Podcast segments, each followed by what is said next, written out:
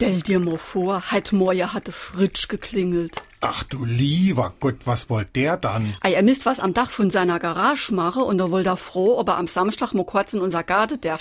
Er käm so ein Schnitt gut dran. Ey, das wundert mich jo. Vor zwei Jahren wollt der uns noch, wie unserem Quetschebaum der Anwalt auf der Hals hetze, grüßt seitdem nimmer und jetzt kommt er und will in unser Garde. Jo, er hat's mal erklärt, weil die Garage quasi auf der Grenze steht, hätte er gar keine Möglichkeit, dort ranzukommen. Er hat auch wirklich nett gefroht. Ich soll da auch ein schöner Gruß sein. Ach, wenn er was will, dann kann er plötzlich auch wieder freundlich sein. Ey, du glaubst gar nicht, wie der mir um den Bartgang ist. Warum wir so reden. Wie ma schwätze.